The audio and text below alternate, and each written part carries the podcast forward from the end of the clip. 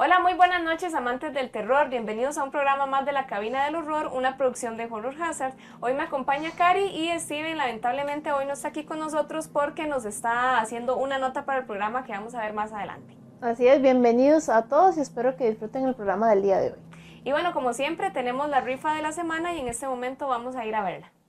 El día de hoy estaremos rifando el libro de Stephen King titulado El visitante, donde una de las tantas impresiones de lectores han comentado que es fascinante. Es otro libro asombrosamente oscuro, perfecto para sus millones de lectores.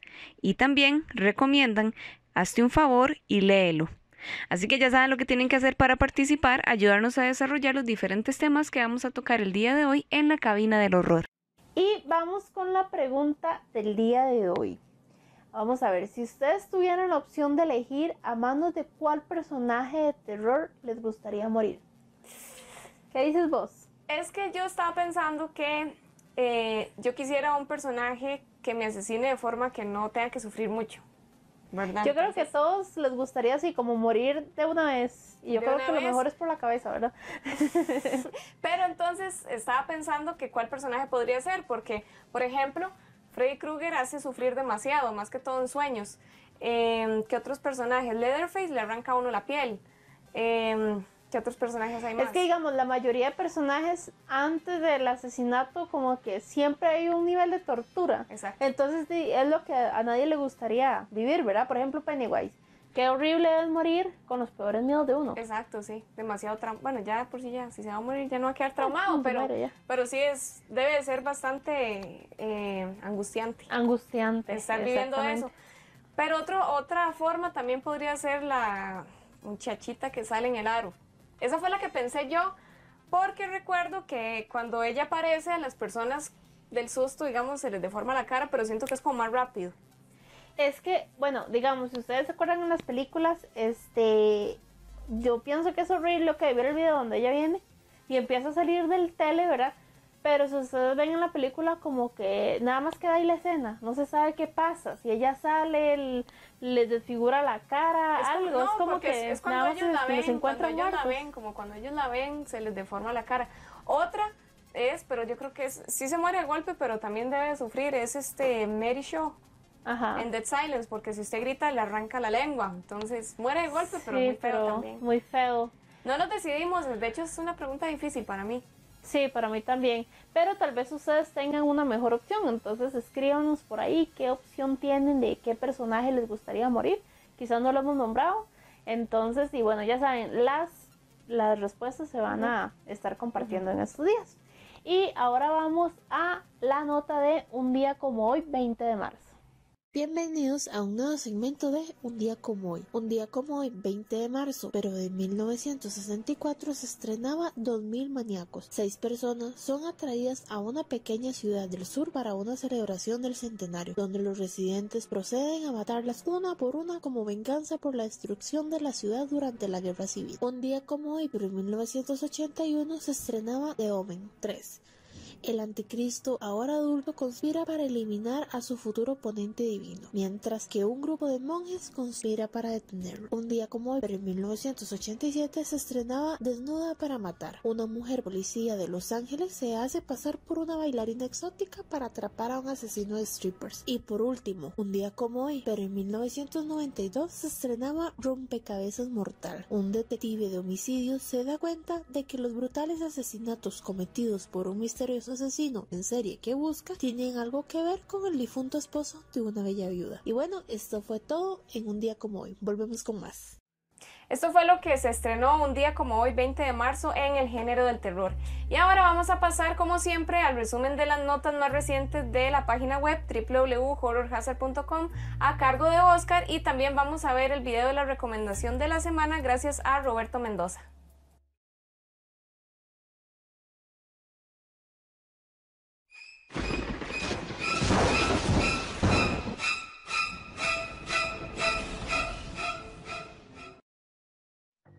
Estrenos. The Otherland.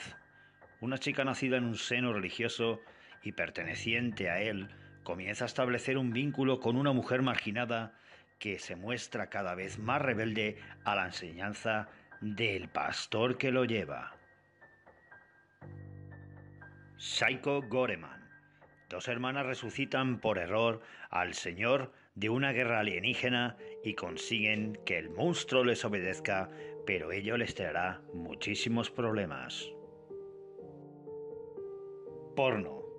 Cinco empleados adolescentes en un cine local descubren una misteriosa película vieja escondida y desatarán un súcubo que les dará una educación sexual escrita con sangre. De Plataform. Unos presos, dos personas por nivel, un mundo de niveles desconocido. ¿Tendrán agallas para descubrir lo que ocurre en el hoyo? Pasamos a videojuegos. Paranoid Hell. Una camarera que termina su turno se encuentra con un misterioso hombre que dice conocerla. Poco a poco se dará cuenta de que se convertirá en toda una pesadilla. Llegamos a la reseña. Temple. Tres turistas americanos utilizan un mapa para adentrarse en una selva maldita en Japón. Cuando los espíritus los atrapan, su aventura se convierte en una gran pesadilla.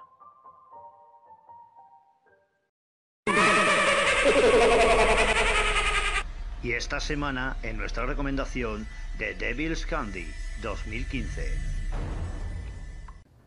Hola amigos, bienvenidos a otra recomendación de horrorhazard.com, acá con su amigo Rob.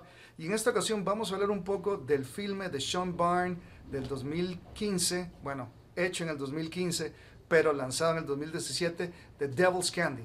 Somos sus peones, sus demonios en la tierra.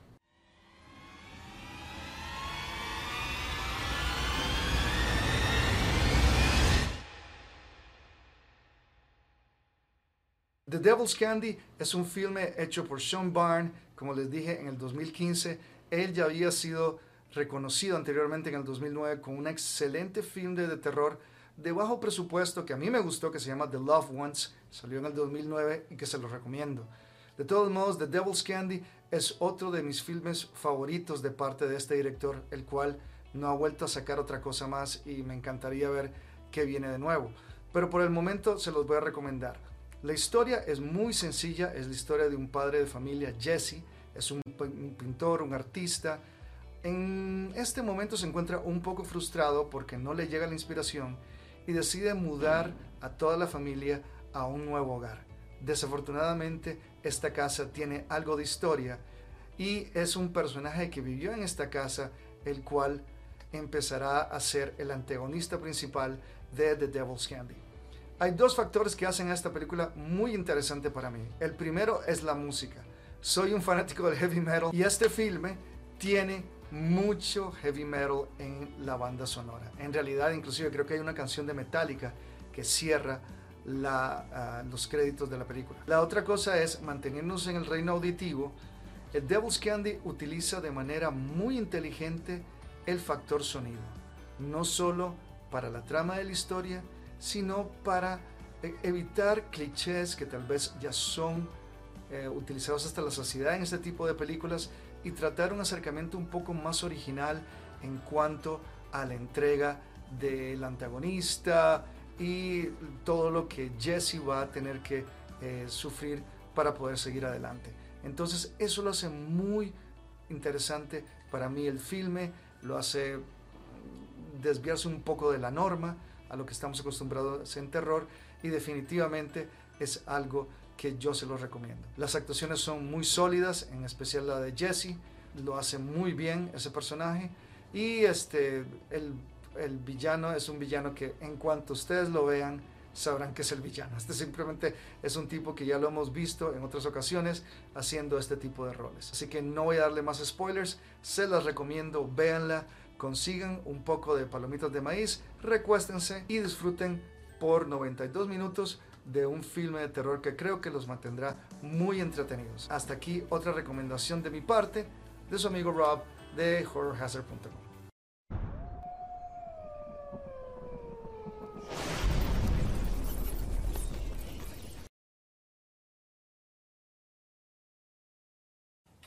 Pues bien, muchísimas gracias a Oscar y a Rob por esa recomendación.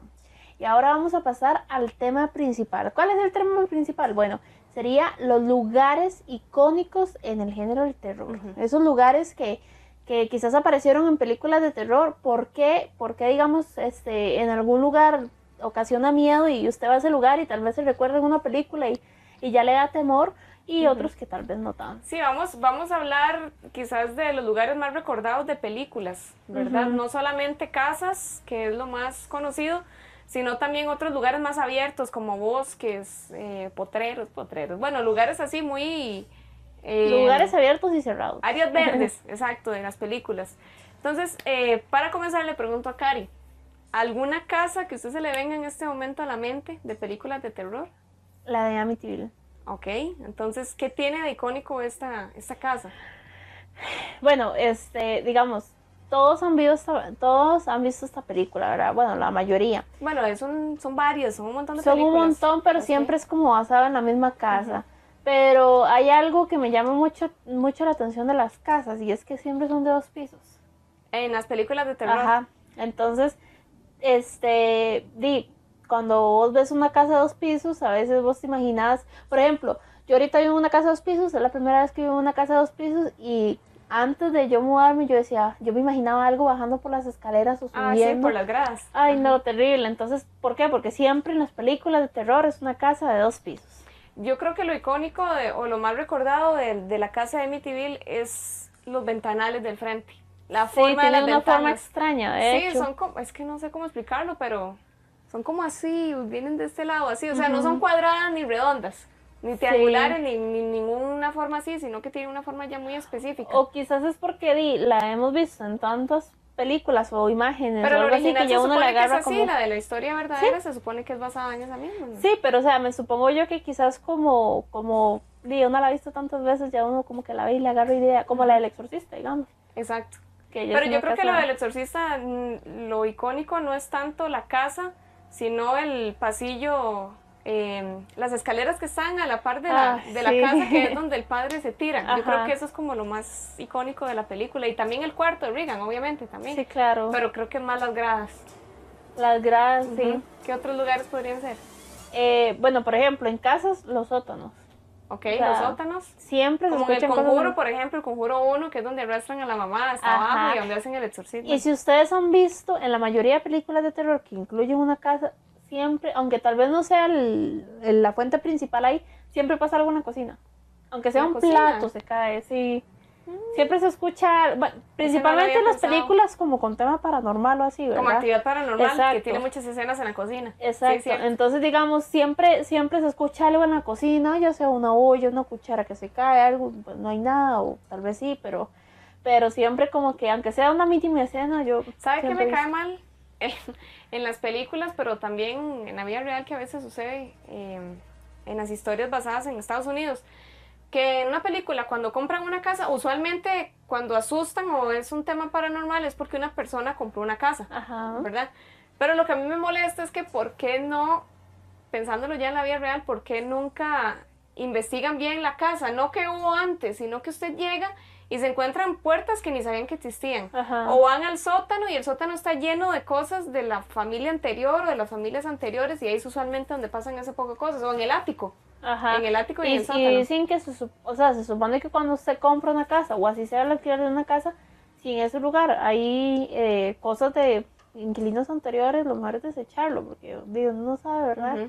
qué, qué, tanta energía tengan. Después también eh, los cementerios indios que son muy utilizados en películas de, terror. Los cementerios son como... Pero los indios, específicamente los indios, bueno, hasta en la vida real, también en Costa Rica, de hecho, hay muchas casas que están sobre cementerios indios.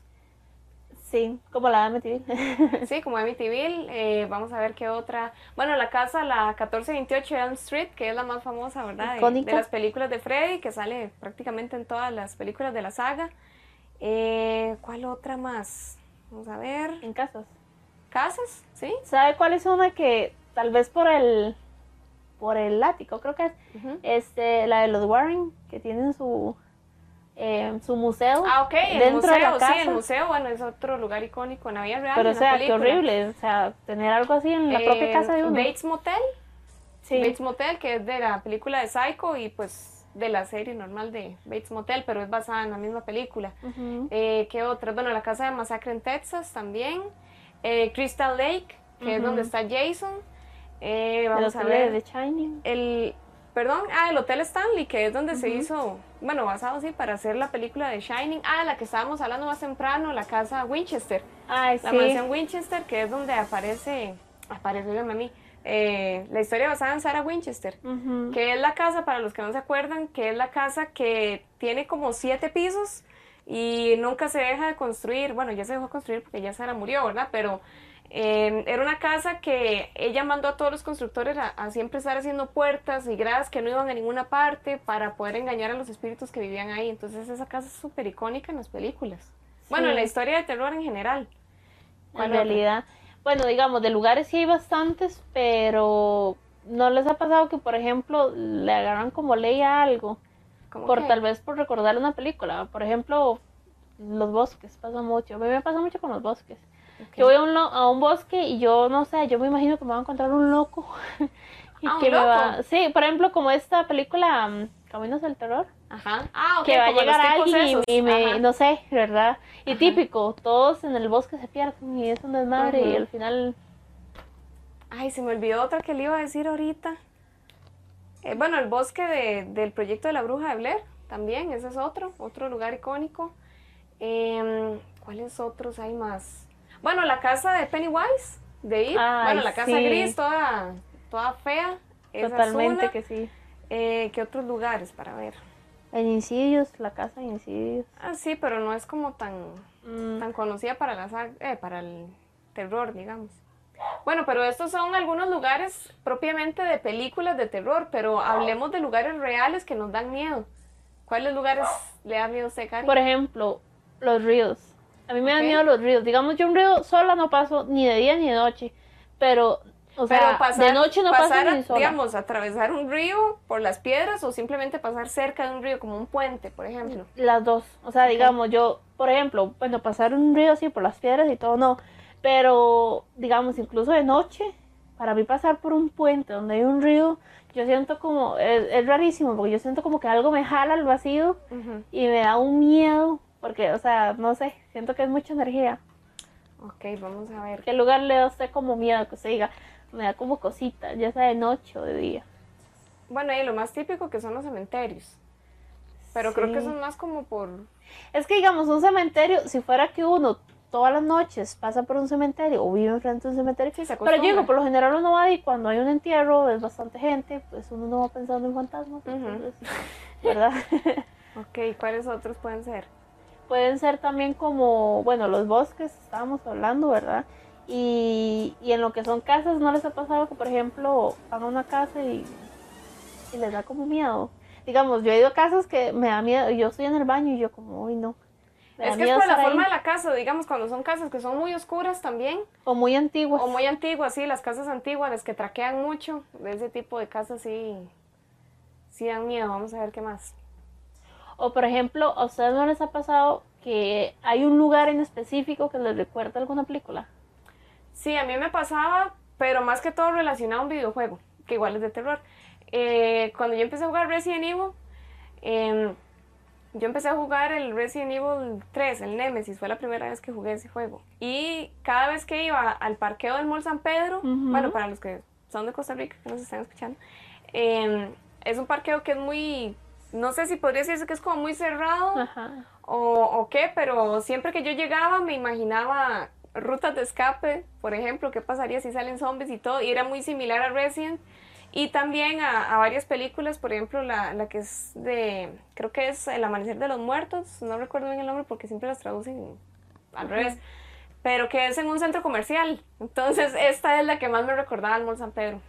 Sí, es que digamos, por ejemplo, hay lugares que generan como un tipo de, no sé cómo decirlo, paranoia, que usted Ajá. está en el lugar y de pronto usted se pone a pensar, ¿qué pasa si pasa esto? ¿Por dónde me voy? Ujú. ¿Qué hago? ¿Dónde me escondo? Entonces, Ajá. es como que juegan con la mente. Por Ajá. ejemplo, un lugar que también es como muy tétrico, por decirlo así, son los hospitales, porque Ajá. hay pasillos donde son como muy solitarios y uno siente una, una vibra como muy pesada. Por ejemplo, a mí me pasó de Heredia que eh, habían pasillos, pero en el de Heredia el antiguo, ¿verdad? No el nuevo. que habían pasillos este, como con muy poca iluminación y muy cerrados. Entonces usted pasaba y usted sentía que iba pasando ahí como a la morgue, ¿verdad? Era horrible. No, y el, ocho, el, el solo hecho de pensar que, que cuánta gente no se murió en el hospital. Exacto, o sea, de un, montón de gente. Por ejemplo, en el Calderón Guardia, me risa porque está la parte donde dice la morgue y yo me quedo como, ¡ay, qué Sí, feo! ya usted se psicosea. Ya con uno se psicosea. De hecho, o por ejemplo, potreros. Mucha gente, mucha gente piensa en los duendes y que, uy, aquí aparecen los duendes. Ajá. Entonces, estar en, por ejemplo, mi mejor amiga este, vivió mucho tiempo como en una montaña, como en un Ajá. potrero. Entonces, estar ahí de noche, este, a veces ella y yo salíamos y nos quedamos ahí hablando, como en una piletita que había. Y era horrible porque, digamos, uno no ve nada, ahí no hay iluminación, no hay iluminación eléctrica ni nada, entonces todo está como a la luz de la luna, ¿verdad? Y, y yo qué feo debe ser ver así como algo caminar a lo Sí, sí, sí, largo, sombras, así, uno se cosas. psicosea y tras de eso voy a la par de un río, entonces imagínense. Sí, a mí este, me pasa algo como lo de los parqueos, me pasa pero con las gasolineras. Porque me recuerda, Ay, bueno, en la noche, porque me recuerda la escena de Zombieland, Ah, ajá. que él está en el, en el estacionamiento, bueno, en la estación de gasolina, bueno, en la gasolinera, y quiere entrar al carro y vienen todos los zombies atrás y él se tiene que salir corriendo, entonces eso me recuerda mucho también y me da cositas. Sí, como lugares como... Es que usted habla, usted piensa mucho de los zombies. Sí, perdón. Pero sí, o sea, es, es algo como de pensar, ¿verdad? Por ejemplo, lugares muy, muy poblados. Por ejemplo, ¿qué pasa si estás en el centro de San José y empieza alguien a actuar raro y muerde al otro? Y, Ajá, sí, sí, digamos ya pensándolo un poco más así, digamos, es que este, este, este tema se da para hablar como de muchas áreas, porque Ajá. si hablamos de lugares icónicos en general, eh, podemos hablar de películas, de series, de videojuegos, este, hablar de mansiones, hablar de bosques, hablar de muchas cosas, pero son cosas que uno relaciona siempre al género, Ajá. ¿verdad? Eso, eso es lo que nos pasa. Eh, es por esta razón, bueno, quisimos hacer una nota distinta, relacionada también a lugares, pero más centrado a los verdaderos lugares que se utilizaron para grabar ciertas películas de terror, porque sabemos que obviamente tal vez en la vida real en ese lugar no asustan, pero probablemente eh, tenga una que otra historia, quizás ni siquiera pasó nada. Entonces, por ejemplo, la semana pasada que vimos la nota de Malasaña 32, que, eh, bueno, los que ya fueron a ver la película saben de cierta historia que pasa en la, en la película, pero que en la vida real fue distinto. Entonces, ese es- son el tipo de cosas que vamos a ver en esta próxima nota para que ustedes conozcan más un poco de la historia real y conozcan los lugares donde se grabaron estas películas. Así es, entonces a continuación vamos con la nota de este tema principal. En esta nota nos referiremos a algunas locaciones utilizadas para varias películas del género del terror. Comenzamos por la película La Semilla del Diablo, o en su título original Rosemary's Baby, que se grabó en el edificio Dakota, situado en la ciudad de Nueva York y que para el filme tomó el nombre de edificio Bramford. En la película La Noche de los Muertos Vivientes, George Romero decidió utilizar un cementerio real situado en la ciudad Evans, en Pensilvania, y así grabar la secuencia de apertura del filme. El centro comercial Monroeville, que aparece en Amanecer de los Muertos, sí existe. De hecho, el rodaje correspondiente a este lugar se hizo de noche, aprovechando que el centro comercial estaba cerrado. Las icónicas escaleras en las que muere el padre Carras de la película del exorcista también existen y están situadas en Georgetown, Washington, D.C. Incluso en el lugar hay una placa conmemorativa recordando que fueron utilizadas para este filme. Por otra parte, ¿recuerdan la casa victoriana utilizada como vivienda del asesino Buffalo Bill en El silencio de los corderos? Bueno, también existe y se encuentra situada en Perryopolis, Pensilvania. La casa de A Nightmare on Elm Street, reconocida por el número 1428, se encuentra ubicada en la avenida Genesee, en Los Ángeles, y fue construida en 1919. Fue vendida en marzo de 2013 por 2.1 millones de dólares. Otra locación que tenemos en lista es la iglesia de la película The Fog, la cual está ubicada en Avenida Laurel en Sierra Madre, California, y en realidad se llama Iglesia Episcopal de la Ascensión. Fue construida en 1888 y también apareció en la segunda parte de Return of the Living Dead. Por otra parte, el lugar que funcionó como el campamento de Crystal Lake en Friday the 13th en 1988 en realidad se llama Camp Nove Bosco y se localiza en la carretera Sand Pond en New Jersey. El campamento abrió en 1927 y le pertenece al Consejo del Norte de Nueva Jersey. En cuanto a la película de Halloween, la casa de Myers se encuentra localizada en Pasadena, California, y fue construida en 1885, la cual curiosamente en el momento se encontraba deshabitada y en mala forma, por lo cual al equipo de producción no le tomó ningún esfuerzo hacerla aparecer de esa forma. En la película Cementerio de Mascotas, la original, la casa de los Creed se encuentra en la carretera Point en Hancock, Maine, y fue construida en 1956. Actualmente se encuentra desolada. En cuanto a la película de Masacre en Texas de 1974, la estación de gasolinería se encuentra en Bastrop, Texas, y desde que apareció en el filme ha tenido diferentes nombres como Hills Prairie Grocery y Bilbo's Texas Landmark. Actualmente vende objetos coleccionables de películas de terror y renta cabinas que se localizan detrás del edificio. También tenemos el lugar que se usó para filmar la película Tremors en 1990, el cual está localizado cerca de la carretera Cactus Flats en Olancha, California. El set que sirvió como el pueblo en realidad fue construido aquí durante dos meses. Después de concluidas las filmaciones, todo se removió. ¿Recuerdan la película de Beetlejuice? Pues la casa donde vivían Adam y Bárbara se localizaba en East Corinth, en Vermont, y fue únicamente construida para las filmaciones de la película, donde una vez culminadas, la casa fue destruida. Y por último, en cuanto a la película Christine estrenada en 1983, la casa de Arnie se localiza en la calle Buenavista en Pasadena, California. Algo importante de recalcar es que la casa que ven en pantalla solo funcionó para mostrar el exterior, ya que para el interior se usaron dos casas localizadas en la misma calle. Y ahora regresamos a cabina.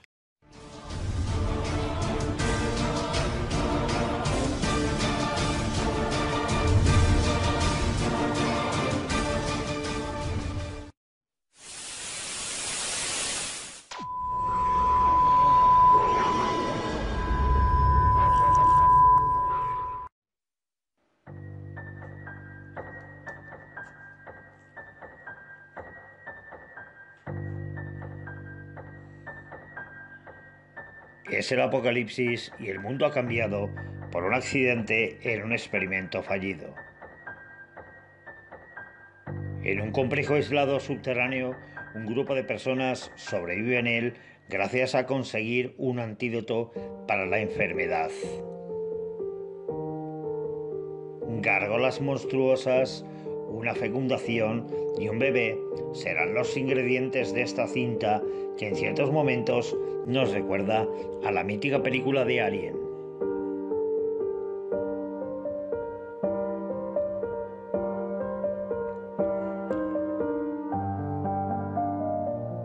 Dirigida por Terry North, esta cinta de terror y ciencia ficción te llevará de nuevo a los 80.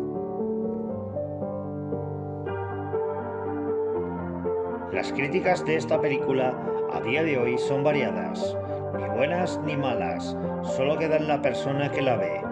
Y recuerda, para esto y más, solamente tienes que visitar www.horrorhazard.com donde tendremos la nota completa para ti y para todos los que visitéis la página.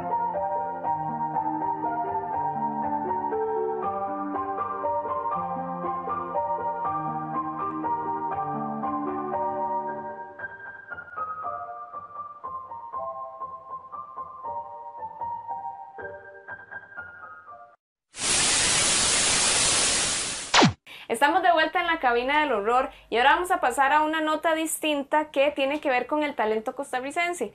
Anteriormente, en otros programas pasados de la cabina del horror, eh, tuvimos la oportunidad de entrevistar a Jason, Jason Villalobos, que es el dueño del proyecto Arte Popa, ¿verdad, Cari? Que él es una persona que, que siempre nos ha apoyado. Súper y- emprendedora. Y, súper emprendedor, sí.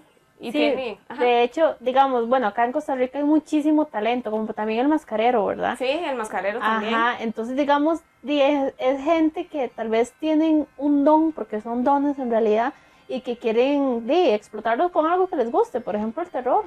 Exacto, entonces, al igual que con Jason y con el mascarero de Desamparados, vamos a pasar a una nota, pero esta vez es sobre un poeta. Es este poemas, bueno, poesía del género del terror. En este caso tuvimos la oportunidad de hablar con Walter Bravo. Anteriormente ya había sido invitado a los programas de la cabina del horror, pero ahora quisimos hacer una nota ya más específica sobre él para que nos cuente quién es, a dónde fue que comenzó todo este amor por el terror, que nos cuente dónde empezó también todo este, eh, ¿cómo se puede decir? Bueno, también amor. Este fanatismo. Eh, Por, sí, por la fanatismo, bueno, poesía sí, por, el todo el amor al, al poema y a la poesía. Entonces vamos a conocer un poco más de él, que Steven se fue para allá a entrevistarlo. Entonces vamos a ver la nota. Muy buenas amigos de Horror Hazard, nos venimos hasta San Pedro a entrevistar a Walter Bravo. Tal vez lo reconocerán en algún programa que tuvimos y también en el Hazard Fest, que es un escritor de poemas, poesía de terror. ¿Cómo estás Walter? ¿Todo bien? Muy bien, muy bien. Acá estas noches medio frías, con climas calientes, pero todo bien. Walter, comentame un poco sobre vos. ¿Cómo es que inicias a escribir? Eh, es una buena pregunta. Comencé a escribir en octubre, me recuerdo bien, octubre del 2012. Recuerdo que estaba en Neuquén, a la, orilla, a la orilla del río Limay, y sentí una necesidad increíble por escribir, por palpar, o sea, dejar palpado lo que estaba sintiendo, experimentando. Eh, fue la experiencia de mi vida y fue como un deseo incontrolable por escribir. Y ahí fue donde entró todo. Ahí recuerdo que escribí mi primer intento de poema. ¿Por qué es que escogiste precisamente la poesía de terror? ¿Qué es lo que te atrapa de, de este género en la poesía? El- la poesía de terror. El terror llegó que éramos un grupo de, cuatro poetas, eh, nos llamábamos Glamour Prefabricado, hacíamos eventos en diferentes lugares, bares, este, nos, teníamos presentaciones.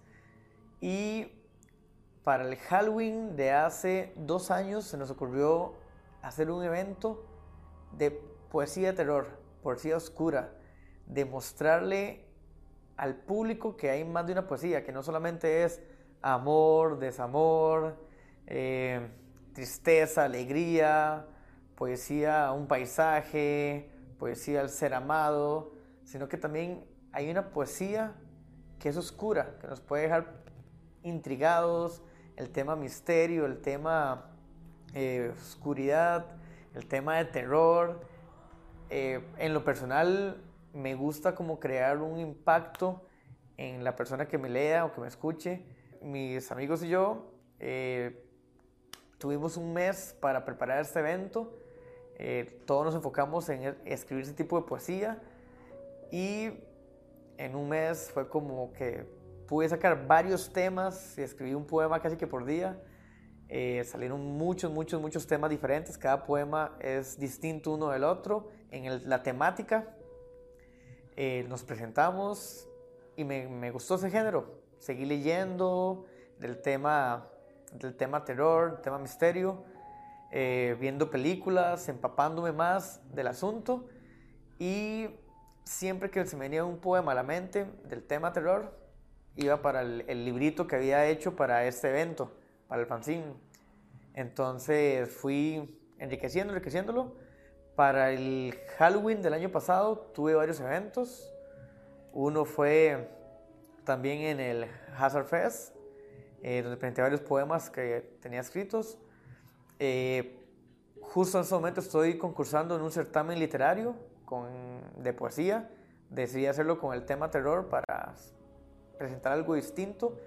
Eh, vamos a ver cómo nos va. Y para este certamen literario tuve que agregar más contenido. Entonces tuve que adentrarme de nuevo en el mundo del terror y hacer hacer varios poemas más. No sé si por ahí tenés algún poema que nos podrás leer y pues asustarnos un poco. Alfred se llamaba el niño. Su cuerpo humeante fue encontrado bajo la cama, calcinado, con un pequeño peluche intacto a su lado. Hace dos décadas desde la tragedia. Fue un accidente, fue premeditado, nadie lo sabe, nunca fue aclarado. Una cruz, una cruz más para un niño adoptado. Lo he visto caminar por el cuarto con su peluche en la mano, salir debajo de mi cama por la madrugada. Ese olor ahumado penetra mi médula. Tengo ocho años, la misma edad que él tenía. Me da pavor su presencia. Sus risas y sus lamentos se oyen bajo mi lecho. Ya no aguanto más este pánico. He decidido ocultarme de Alfred. Me he refugiado bajo la cama con una vela encendida y su peluche en mi mano. ¿Nosotros dónde podemos ver tus trabajos, tus poesías? ¿Dónde, dónde podemos encontrarte? Ok, eh, yo tengo un fanzine. Un fanzine es como, una, como un poemario eh, elaborado por el mismo escritor. O sea, no es algo editorial, sino es como la forma en que uno puede presentar el material. Este fanzine se llama Ritual Poético, que es el que estuve este, compartiendo en los Halloween pasados. Eh, ahorita que mi idea es presentar el libro, le cambié el, título, ahora se llama Terror en Espiral. Eh, este libro está en concurso, entonces aún el tema de publicación está en veremos, pero esa es la idea, publicarlo, compartirlo, que la gente pueda tener acceso a una poesía diferente y apenas lo tenga listo, eh, lo va a estar anunciando en las redes sociales, tanto mías como de Horror Hazard, eh, mi Instagram, ahí lo voy a estar dejando con, con los compañeros. E igual esperen cualquier noticia por este medio. Bueno amigos, esta fue la entrevista con Walter Bravo, espero que la hayan disfrutado y que busquen sus redes sociales para saber más sobre el trabajo de él. Nosotros vamos a seguir con más en cabina. Nos vemos. Y a continuación vamos con la votación de la noche. Y es cuál es ese personaje repugnante o asqueroso de ver en una película. Ok, bueno, en este caso hablamos más que todo de criaturas. Son como un tipo de criaturas o transformaciones, asquerosas. Entonces, la opción número uno es la mancha voraz. Bueno, así fue como se le llamó en Latinoamérica más que todo, pero en inglés es The Bloop. Entonces, es la criatura que están viendo en este momento tan asquerosa. La segunda opción que tenemos es la de Basket Case. Este personaje que están viendo en este momento es la opción número 2 y la número 3 es la morsa. ¿Ok? Entonces, para que vayan escogiendo cuál es la más repugnante o la más asquerosa. Para usted, ¿cuál es la más repugnante? De estas tres, la más repugnante. Yo creo que la más difícil de ver es la morsa. La morsa. Porque prácticamente es una transformación. Entonces, todo lo que le hacen al personaje para convertirlo en morsa, entonces creo que es muy sí. es como repulsivo, me parece, porque, perdón, porque Basket Case es un personaje que nació así. O sea, es una persona. Una adaptación de... No, no, es una persona en realidad, pero él nació así, o sea, ya es así. Y el otro es más que todo algo relacionado a aliens. Entonces yo creo que la transformación es la más... A mí, digamos, la verdad ninguna de las tres me causa repulsión porque yo, pues cuesta mucho que algo me dé mucha repulsión. Pero si tuviera que elegir una de las tres sería la morsa. También. Sí, porque como dices vos, o sea, es como una transformación y, y o sea, no sé, se ve un poco desagradable. Sí. se hace que se vea desagradable. Pero, sí, bueno, entonces ustedes vayan votando cuál de estas tres, ese, bueno, personajes, ¿verdad? Es el que más repulsión les da. Sí, más asco. Así es. Y ahora vamos a recordarles la pregunta del día de hoy. La pregunta es, ¿a manos de cuál personaje de terror les gustaría morir si tuvieran la opción de hacerlo? O si fuera la única opción más bien. Entonces, ¿cuál sería ese personaje que ustedes preferirían? Y ahora vamos a continuar con la segunda parte de la nota del Teatro 1887. Como ustedes recordarán, la semana anterior les mostramos eh, la primera parte de lo que fuimos a ver allá, lo que experimentamos, lo que nos contaron varias personas que trabajan en este teatro, que llevan años de trabajar acá. Y pues como la nota se hizo tan grande, es, fue muy interesante, dijimos, no, eso tiene que estar partido en dos, ¿verdad? Para que conozcan mucho más de este lugar. Entonces, de paso, queremos agradecer a la Compañía Nacional de, de Teatro perdón, por habernos dado la oportunidad de, de, ir a hacer esta nota, porque más adelante vamos a, a visitar otros teatros también que tienen algunos eh, fantasmas por ahí que andan molestando a los trabajadores. Entonces, vamos de inmediato a ver la segunda parte de esta nota.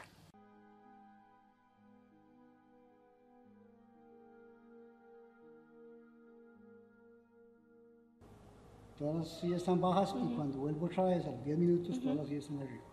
Observen con atención este lugar donde estamos. Es un lugar donde han sucedido cosas, cosas paranormales, completamente extrañas y sin explicación. Acá hay una cámara de seguridad que alrededor de hace cuatro años capturó un extraño ente, un extraño ser paranormal una silueta blanca que recorre todo el parqueo. Al día de hoy no sabemos qué es, qué hace, si es bueno, si es malo. Lo único que tenemos son pruebas de que acá, en el SENAC, hay algo. Vamos a ver el video para que ustedes juzguen con sus propias palabras. Ahora sí, está solo un juego de la vida.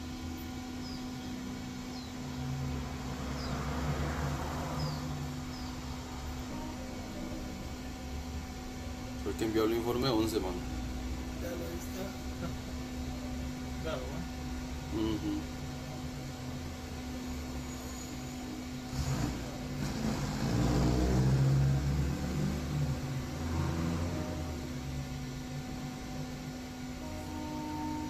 Qué raro, ah, man.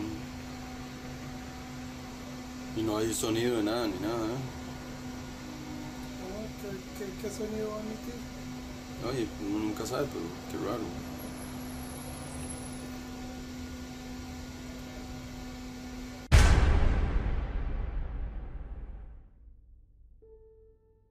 Eh, mi nombre es Johnny Barbosa Mora. Eh, usted, bueno, en sus años de, de trabajar en teatros o con grupos de teatros, etcétera, ¿ha percibido o ha sentido algo paranormal? ¿Alguna experiencia que lo haya marcado en este, en este aspecto? Sí, varias cosas. Empezando en el Teatro Viejo, en la aduana vieja. Si gusta, nos puede Sí. contar qué, qué sucedió? Bueno, este, hay muchas cosas. Tal vez mm, uh, he visto sombras. Digamos, así como ver un humano, no, la verdad. Sombras y ruidos que no, no son así como, como muy comunes, como que llegas un ruido, ¿verdad? Como, bueno, la primera fue ahí en el Teatro Viejo, una vez, como yo, yo tenía un horario de 7 a 3, entonces era el primero en llegar. Entonces, conforme llegué, fui al baño, pero fui al baño del teatro, no fui al baño del, de las oficinas. Y ahí llegué y, las puertas de los baños tenían como unos 25 centímetros abajo, abiertas, o sea, como tipo cantina, o no sé, ¿verdad? Cuando yo llegué ahí, solo el guarda estaba afuera, cuando era el guarda allá en el parqueo. Y llegué y estaba la luz prendida. Entonces, desde que yo entré, no toqué la puerta, sino que yo me fijé porque vi la luz prendida. Y curiosamente, eso, eh, como lo curioso, ¿verdad? Fue que me asomé un poquito como abajo, antes de como a unos dos metros, y vi unos zapatos. Entonces, digo, bueno, está ocupado. Pero resulta que echaron la cadena, entonces yo me quedé esperando que saliera el, eh, para yo meterme. Habían, habían dos baños, pero uno estaba malo, entonces tenía que esperar que saliera ese. Resulta que cuando me asomé otra vez, porque no salía, no estaban los zapatos. Y ahí fue donde mejor salí, salí soplado porque resulta que ah, esa- esas puertas estaban, habían dos puertas de estos lados, pero había, eran muy duras para abrir, ¿verdad? Entonces me asusté un poquillo, o sea, no así como muy, pero sí como quien dice, zóquele, ¿verdad? Y salí rápido, rápido, rápido, me fui con el guarda a preguntarle si alguien había entrado primero, me dijo que no. Tenemos Sí. entendido que usted trabajó en el Teatro 1887. Ahí estuve, sí, también. ¿Y ahí sí. pasó alguna experiencia paranormal que usted recuerde? Ahí más que todo fueron sombras. Ahí a veces este, mm, vi algo que pasó como, como, como con bata negra, como por el escenario, como que cogía por la butaca, pero cosas así nada más. Sí. ¿Nunca sintió así como temperatura baja, bueno, que vaya bajado la temperatura o, o una sensación de presión o algo por el estilo? ¿Alguna energía cerca? Sí siente uno algo, una, como algo como que eso, de- yo, yo digamos, yo cuando era niño era el ser más pendejo del mundo. Era el ser más pendejo del mundo. Pero como yo me crié en el campo, cuando tenía 8, 10 años ya me hacían ir a la pulpería, qué sé yo, a, a, mm, casi un kilómetro de, de montaña, o sea, de monte. Entonces ahí se me quitó el miedo a puro, ¿verdad? Entonces ahí como que yo entré en esas, siempre mi papá me decía, me dice, no le tenga miedo a nadie, o a esas cosas, dice, usted nada más respételas, ¿verdad? Porque sí, se oían cosillas. En el 87 sí, digamos, ahí eso y, y- y ahí me soplaron la nuca. ¿Cómo fue? Yo estaba en, plena función, sí. Eh, había una cortina que usábamos nosotros atrás para tapar la puerta porque si entraba alguien, digamos, a, a- después de la función, entonces había esa cortina para que no entrara luz. Entonces em- empezaba la función y yo me quedaba ahí de la cortina. Cuando sentí fue que me soplaron, pero bien soplada la nuca aquí y me, me- me- aparté. Ah, sí, claro. Sí. O sea, uno siente, o sea, no es que está uno loco, sino que uno siente. ¿Y algo que le hayan contado a sus compañeros, que ellos hayan vivido ahí?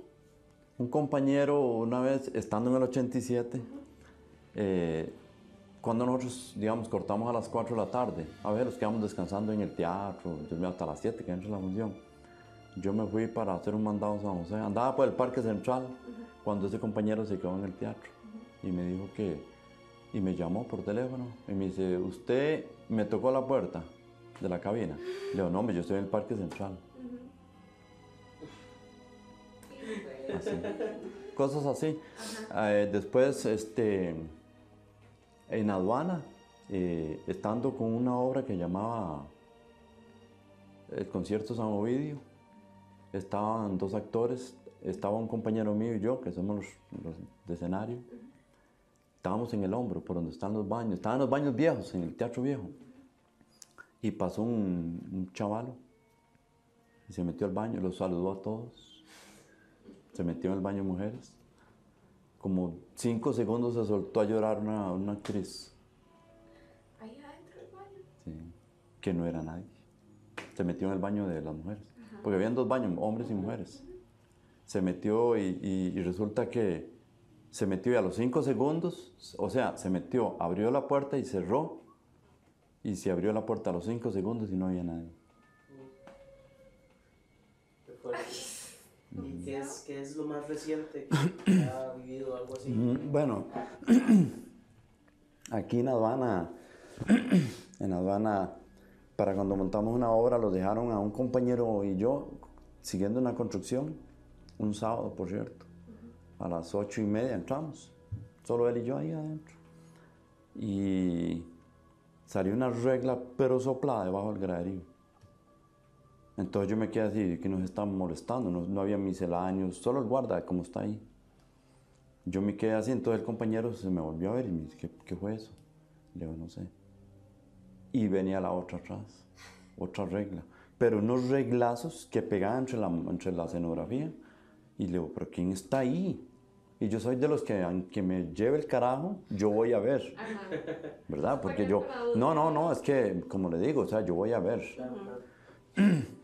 Entonces, me quedo yo así viendo, ¿eh? y venía el tercer reglazo. ¿Pero Y de- subió así como en el aire o...? Venía arrastrando él, Ah, ok. sí. Pero unos reglazos durísimos.